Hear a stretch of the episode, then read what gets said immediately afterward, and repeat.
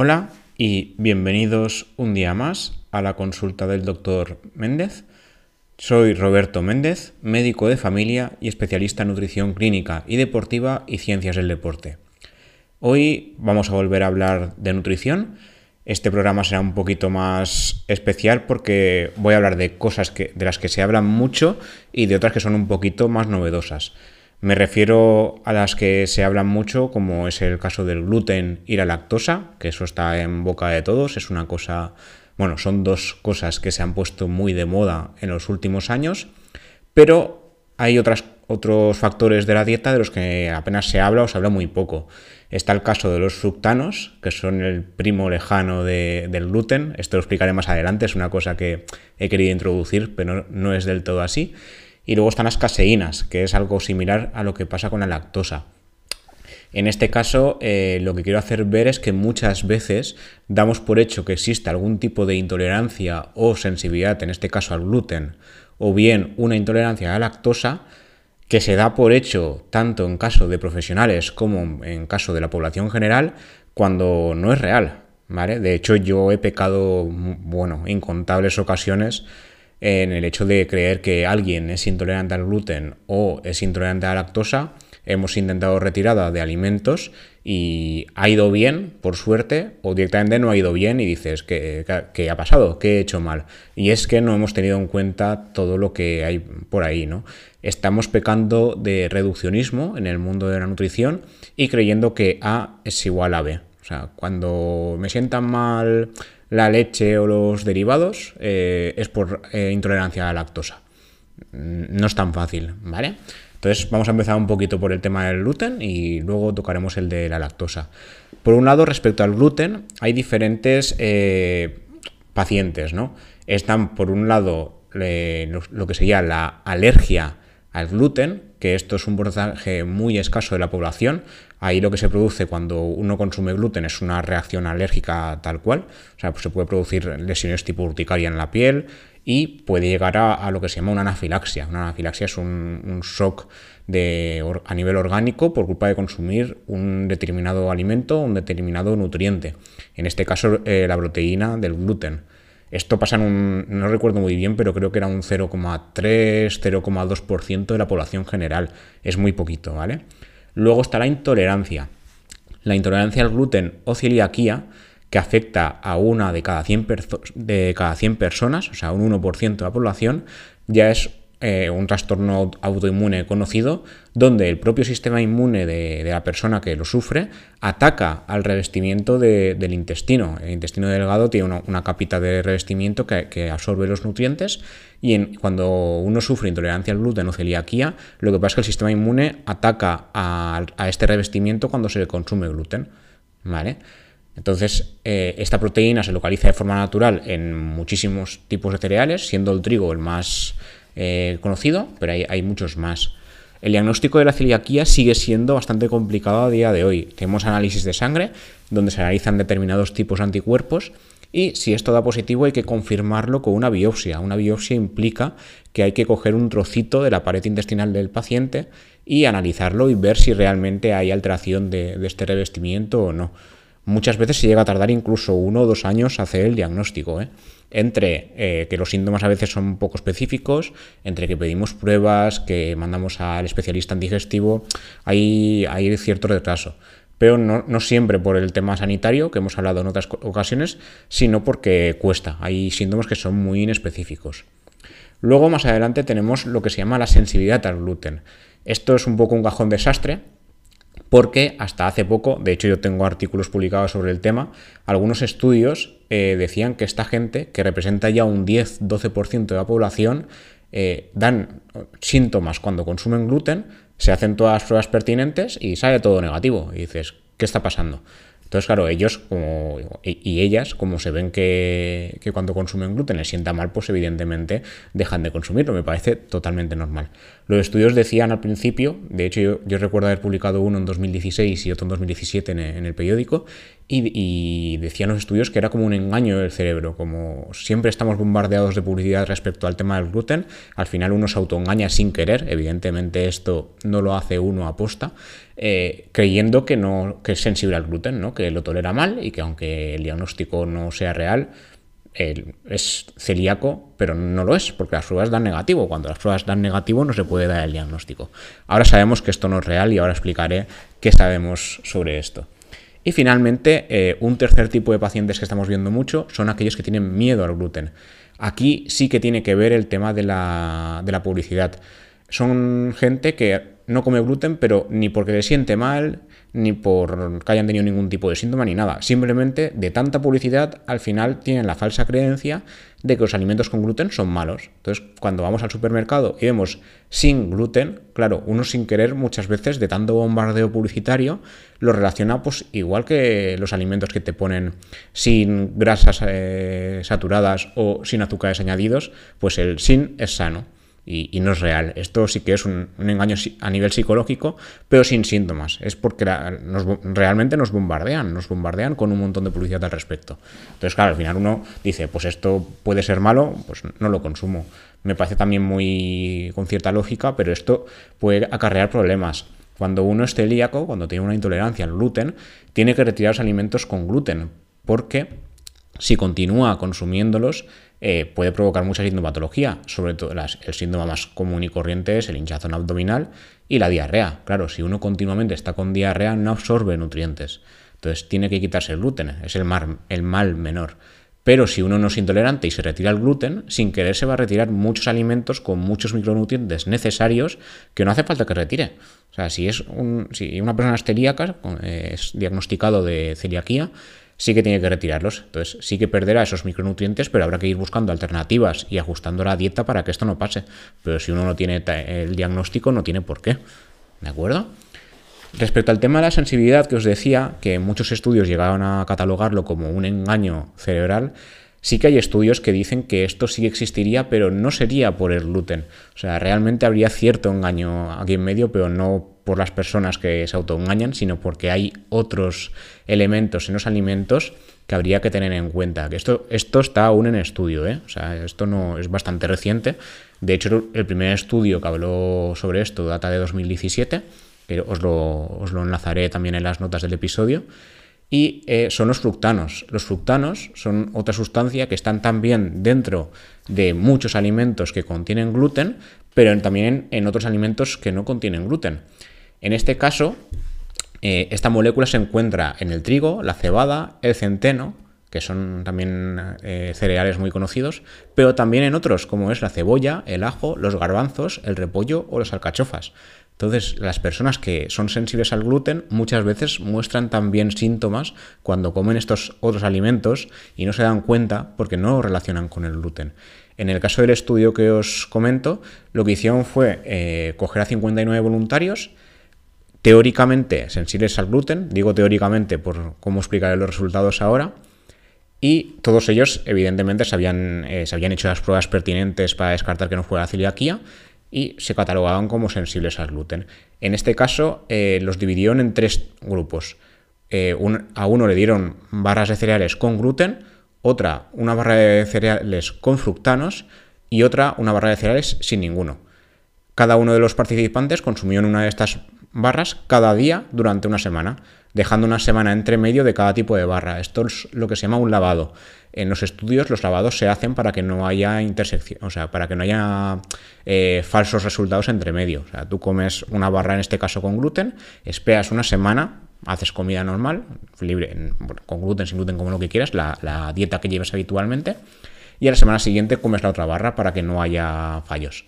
En este caso, eh, lo que se vio es que las barras de cereales con fructanos provocaban hinchazón estomacal en el 15% de los, voluntarios estudiados y síntomas intestinales en el 13%. Sin embargo, las barras eh, de cereales con gluten no provocaban ningún síntoma. Esto lo que indicaría, como decían los, autores del estudio en cuestión, eh, significaría que se sufre un colon irritable que también mejora con las dietas libres de gluten, pero no por quitar el gluten, sino por quitar los fructanos, porque el trigo en especial comparte tanto fructanos como gluten. Es una cosa que aún, como digo, se tiene que ir estudiando, es una cosa bastante novedosa por decirlo así, ya hace, esto lo, eh, escribí yo en el español en, 2017, pero ya hace años que se está estudiando. Hasta que algo no lleva 10 años estudiándose, no sigue siendo nuevo para, la ciencia. ¿Vale? Entonces, eh, en el tema del gluten, he querido llamar a los fructanos el primo lejano, entre comillas, porque es una cierta relación que hay ahí entre medio de las dietas libres de gluten que uno mejora, mejora con la dieta libre de gluten, pero no porque sea celíaco ni sensible al gluten, sino porque hay más cosas en, esos alimentos, y en este caso son los fructanos. También tengo que decir que hay muchas enfermedades que mejoran con las dietas libres de gluten, porque se ha demostrado que son, son proinflamatorias y hay gente que sí que es sensible como tal, que no tiene nada que ver con los fructanos, pero son, son también cuestiones que están en estudio. Entonces, yo creo que los, trabajos que, decían que esto era como un engaño del cerebro por culpa de la publicidad, pecaron un poquito, ¿no? De, como de sabiondos, ¿no? Por llamarlo de alguna forma, porque hay, hay muchas cosas más, aparte de, los típicos micronutrientes o las típicas proteínas conocidas. Hay, hay mucho que estudiar en esto de la nutrición. Luego, en el tema, esto es eh, referente al gluten, ¿vale? Luego está el tema de la lactosa, está la alergia a la lactosa, o sea, la, alergia, perdón, a la proteína de leche de vaca y la intolerancia a la lactosa. La alergia a la proteína de leche de vaca, esto se suele diagnosticar de muy pequeños, de, en la, etapa infantil, y enseguida se, bueno, se, ve que hay reacciones alérgicas como tal, como las que he descrito con el tema del gluten. Y hay veces que sí que muestran síntomas como de intolerancia, pero esto es una, una, alergia como tal, sería proteína de leche de vaca, no a la lactosa. A la lactosa lo que hay es intolerancia. La lactosa no es una proteína, sino que es un azúcar y cuando se consume lactosa y uno tiene intolerancia, pasa igual que con el gluten. Eh, hay hinchazón abdominal, hay molestias de estómago, hay diarreas, hay eruptos, hay un poco de todo y no es agradable. Si se tiene una intolerancia muy intensa, sí que puede haber también déficits nutricionales, porque si uno empieza a hacer diarrea a lo loco, habrá nutrientes que no pueda absorber. Y esto es el problema sobre todo tanto de la lactosa como del gluten, que al no poder absorberse bien y no poder procesarse bien, no, también hay déficits nutricionales de otros alimentos porque uno no los absorbe, porque su, capa intestinal acaba, acaba hecha papilla, por llamarlo de alguna forma, ¿no? Y que me entendáis. En el caso de la lactosa hay muchas alternativas, ¿vale? De hecho, antes de prepararme este episodio. Eh, yo normalmente me preparo un poquito los episodios, me repaso cosas. Como ya sabéis, suelo tirar de material que ya he escrito en el periódico, porque son cosas que me parecen interesantes y creo que esto es un formato novedoso para gente que no es tan de leer y sí de escuchar o simplemente pues en su día no lo leyeron. Y cuando estaba preparándome el de la lactosa, yo quería ver pues sobre qué alternativas, sobre todo de bebidas vegetales, que no leches vegetales, eso está mal dicho, eh, sobre qué alternativas había escrito. Y de repente me he encontrado un artículo, bueno, un par de artículos que no me acordaba ni siquiera de que los había escrito. Eh, uno es eh, leches alternativas, o sea, leches de verdad, de animal, leches animales. Y me he encontrado con uno que escribí justo hace un par de años, en 2019, donde hablaba de la leche de camella, la leche de burra y la leche de yegua como alternativas a la leche de vaca. Y digo, ¿cuándo he escrito esto? Y esto es porque, eh, en este caso, yo leí a la pediatra Matilde Zornoza en el blog Pediatría 2.0, que también os recomiendo, es un blog mm, que está muy, muy bien. Y en este caso, eh, esta pediatra hablaba de que los padres, cuando hay eh, intolerancia a la lactosa, lo que buscan es alternativas a la leche de vaca y en lugar de tirar de bebidas vegetales, tiran de otros tipos de leche. Y aquí hay un error, porque van a por la leche de cabra o leche de oveja para evitar tanto la alergia a la proteína de leche de vaca como la intolerancia a la lactosa. Esto es un error. ¿Por qué? Por un lado, la alergia a la proteína de leche de vaca se evita no tomando leche de vaca, pero la cabra o la oveja sí que tienen una relación filogenética eh, con la vaca. O sea, a nivel genético sí que comparten mucha, mucho material genético. Entonces, no hay una alergia a estas leches, pero puede haber lo que se llama una alergia cruzada. Puede haber síntomas de alergia a pesar de que la leche en cuestión no contenga el alérgeno, que sería la proteína de leche de vaca. Entonces, la leche de cabra o leche de oveja no son alternativas viables cuando hay una alergia a la, proteína de leche de vaca.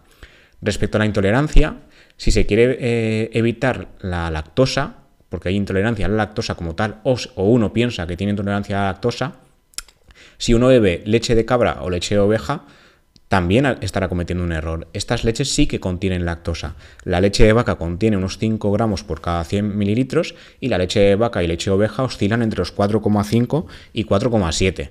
Si uno está mejor tras cambiar de leche de vaca a leche de cabra y oveja, no es por la lactosa. Ahora hablaremos sobre eso, pero no es por eso. Si uno busca eliminar la lactosa o reducirla, hay varios caminos. Uno, eh, para reducir la lactosa, si uno tiene poca intolerancia, o sea, una intolerancia de nivel leve, moderado, si uno consume yogur o queso, es posible que lo tolere bien a pesar de ser intolerante, porque estos alimentos tienen poca lactosa.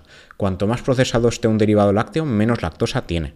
Si a pesar de eso se tienen molestias intestinales igual, lo adecuado es quitar directamente todo lo que tenga lactosa. ¿Vale? Luego están las, leches vegetales o bebidas vegetales, como se llaman correctamente, porque ahora no sé si hará un año o dos que ya se cambió el nombre, porque leche está mal dicho. Y tampoco me acordaba de que había escrito sobre el tema y resulta que sí que escribí. En este caso, en el, artículo, que también os enlazaré en las notas del episodio, hablaba sobre un estudio que decía cuáles son las mejores leches vegetales perdón, bebidas vegetales, incluso yo me lío con este concepto y además muchas veces lo digo cuando oigo que alguien dice, no, una leche vegetal y yo siempre corrijo el típico ahí que está ahí atento, digo, no, se llama bebida vegetal, porque leche está mal dicho. Bueno, en este caso la bebida vegetal que mejor puntuación sacó y que siempre ha sacado mejor puntuación es la bebida de soja. Luego está la, la bebida de arroz, que lo que dice el estudio es que es bastante dulce, pero poco nutritiva, o sea, sería una buena alternativa, pero eh, secundaria. Luego está la, bebida de coco, que nos, dice que sí que tiene efecto cardioprotector y mejor si es fresca. Lo que pasa es que tiene muy poco material proteico. A nivel de proteínas, si queremos algún tipo de suplementación, no es la mejor. Y la leche de almendras, lo bueno que tiene es que tiene poca densidad calórica tiene muchos ácidos grasos monoinsaturados y sí que parece contribuir a, y ayudar a la pérdida de peso y el control de peso, pero es pobre en, nutrientes esenciales. Con lo cual, como alternativa, mejor de momento está la, leche de soja. En este estudio nos analizaron otras que también son bastante, bastante populares, como la bebida avena. ¿Vale? Eh, yo sí que la tengo en cuenta porque sí que la conozco. De hecho, tengo bastantes conocidos que, que consumen leche de avena, hay bebida avena, de nuevo, perdón, porque no, o bien no toleran bien la leche de vaca, o simplemente pues no quieren beber lácteos y tiran de bebida de, bebida avena. En este estudio no se, no se analizó, ¿vale? Entonces no os puedo decir mucho porque no, no, había, muchos datos. Eh, respecto al tema de la lactosa, que hay, hay gente que cuando cambia de, de leche de vaca a leche de oveja o cabra sí que notan mejorías, no es por la lactosa, como hemos dicho antes, pero sí que tiene explicación. En la leche no todo es lactosa, hay muchas cosas, está pues el típico calcio y demás, pero hay otras proteínas que son las caseínas, que es el primo lejano de la lactosa, eh, hecho el mismo símil que con el gluten y los fructanos. En este caso las caseínas sí que es algo que está más estudiado, pero yo sinceramente creo que lo di por encima en la carrera y ni me acordaba. Y hace poco he tenido que escribir un artículo sobre el tema y me ha parecido muy curioso y quería compartirlo también para que lo tengáis en cuenta por si acaso os pasa lo de posible intolerancia a la leche de vaca, en este caso a la, lactosa. Eh, resulta que la leche de vaca contiene eh, la beta-caseína A1, pero las leches de cabra, oveja, búfala e incluso la leche materna humana no contienen la caseína A1, sino la beta-caseína A2. El problema, entre comillas, de la beta-caseína A1 es que cuando es procesada en el organismo libera lo que se llama un péptido, que es un trozo de proteína, que se conoce como beta-casomorfin 7. Este péptido lo que pasa es que se une a los receptores de opioides cerebrales y lo que hace es reducir la formación de una molécula que se llama glutatión. Para los que no lo sepáis, el glutatión es el mayor antioxidante conocido del organismo humano que se, eh, que se forma de, o sea, se crea de forma natural. Entonces, cuando se reduce el glutatión, hay menos antioxidante y menos, eh, eh, menos material para evitar la inflamación corporal. Sabemos que una dieta alta en ultraprocesados provoca inflamación, pero algunos tipos de, leche de vaca, en este caso, con beta-caseína 1, podrían aumentar la inflamación corporal para, aquellos, para aquellas personas que sean sensibles. Entonces, si con la leche de vaca tenemos eh, molestias gastrointestinales, puede que no sea por la lactosa y que sea por la, por la caseína. Entonces, en este caso, eh, el asunto sería que cuando se cambia a, eh, a leche de cabra o oveja o a queso de cabra o oveja, u oveja, perdón, y se notan mejoras, no, es la lactosa, porque estas leches y estos quesos y estos yogures también tienen lactosa, como he dicho antes. O sea, el nivel de lactosa más o menos va a la par, se va medio gramo por, por cada 100 mililitros. Con lo cual, si uno mejora, no es por la lactosa, sino que es por la caseína. Cambiamos la beta-caseína A1 por la beta-caseína A2. ¿Vale? Entonces, ¿qué pasa cuando creemos que somos intolerantes a la lactosa? Por un lado, tenemos que recordar que la leche no es esencial para la vida. Sí que es verdad que en España hay mucha publicidad al respecto y en algunos países con, mucho ganado y demás hay mucha publicidad de que la, dos, tres lactos al día son esenciales. De hecho, la ESAN, como ya os comenté en el episodio ¿Qué significa comer bien?, habla de esto. Mm, no es, no es real, ¿vale? Se pueden consumir otros alimentos eh, con calcio, como ya hablé. Están las bebidas vegetales, hay muchas verduras eh, con calcio Seguramente no, eh, no sea tan fácil conseguirlo porque leche tenemos en cualquier supermercado, pero alternativas hay y no son esenciales para nada. Eso por un lado. Entonces, si sospechamos que tenemos algún tipo de intolerancia y por lo que sea no queremos beber ni leche ni derivados, no pasa nada por retirarlos, ¿vale? No, no es ningún crimen, no pasará nada, hay alternativas, hay que ajustar bien la dieta y punto. Por otro lado, si creemos que tenemos algún tipo de intolerancia a la lactosa, yo recomendaría inicialmente, si somos fans de la leche o del queso, yo por ejemplo soy muy fan del queso, yo recomendaría en primer lugar cambiar a otras leches animales, en este caso oveja, cabra o búfala. Búfala sea más complicado en España, pero oveja, cabra hay, hay leches. Y en este caso veremos que al cambiar de beta-caseína A1 a beta-caseína A2 habrá mejoras ¿Vale? Si, a pesar de esto, persisten los problemas, si siguen habiendo molestias intestinales, hinchazón, dolor de estómago, diarrea, en este caso sí que habría que eh, pensar que es una intolerancia a la lactosa y habría que o bien reducirla, comparar cómo nos sienta comer queso yogur respecto a la leche, o bien eliminarla y tirar de leche sin lactosa. Si en alguna ocasión de la vida hemos tirado de leche sin lactosa y persisten los problemas, ya sabemos o se puede sospechar dónde está el problema. El problema en este caso sería, al quitar la lactosa y persistir los problemas, es que la beta-caseína A1 nos está provocando problemas. Entonces, en este caso, lo adecuado sería o bien cambiar a leche de cabra u oveja o bien retirar totalmente la leche y ya está. En estos casos, en todos, cuando queramos hacer cambios de ese tipo, mi recomendación es que nos pongamos en manos de un nutricionista o dietista. Hacerlo por nuestra cuenta puede ir muy bien si tenemos conocimientos sobre el tema o puede ir muy mal. Cuando por nuestra cuenta retiramos alimentos sin querer nos podemos olvidar de muchos nutrientes que tiene el alimento. La leche no es solo calcio y lactosa, ni el trigo solo gluten, ¿vale? Los alimentos contienen muchos macro y micronutrientes. Hay que tener mucho cuidado cuando se provoca algún tipo de restricción dietética del tipo que sea, sobre todo si se quiere hacer a largo plazo. Entonces, en todos estos casos que he comentado, tanto si, si, uno es intolerante al gluten, siempre el especialista en medicina digestiva o bien el nutricionista que nos lleve nos, nos dará una dieta bien hecha sin gluten. Y si no lo hacen, cambiad de nutricionista porque eh, ahí sería un problema gordo. Respecto al tema de sensibilidad y sospecha de intolerancia a fructanos, intolerancia a lactosa o posible intolerancia a las caseínas, insisto, lo adecuado sería eh, ponerse en manos de alguien especialista en el tema. Hacerlo por nuestra cuenta puede ir mal. Y esto era todo lo que os quería contar por hoy. Eh, hace poco tenía que, escribir sobre las caseínas, me acordé del tema de los fructanos y el gluten y me pareció también curioso en su día y creo que a más de uno le, sorprenderá y no conocerá el tema, igual que me pasó a mí en el momento de, escribir todos estos artículos. Os los dejaré todos enlazados por si queréis profundizar un poco más en los temas. Y cualquier duda, pregunta, sugerencia que tengáis, como siempre, me lo podéis dejar en comentarios, ya sea en Spotify, en iBox, en Google Podcast o en Apple Podcast. Sobre todo en este último, en Apple Podcast, agradeceré cualquier valoración a poder ser de 5 estrellas. Y nada más, nos vemos en el próximo episodio y espero que hayáis disfrutado mucho con, con este. Hasta la próxima.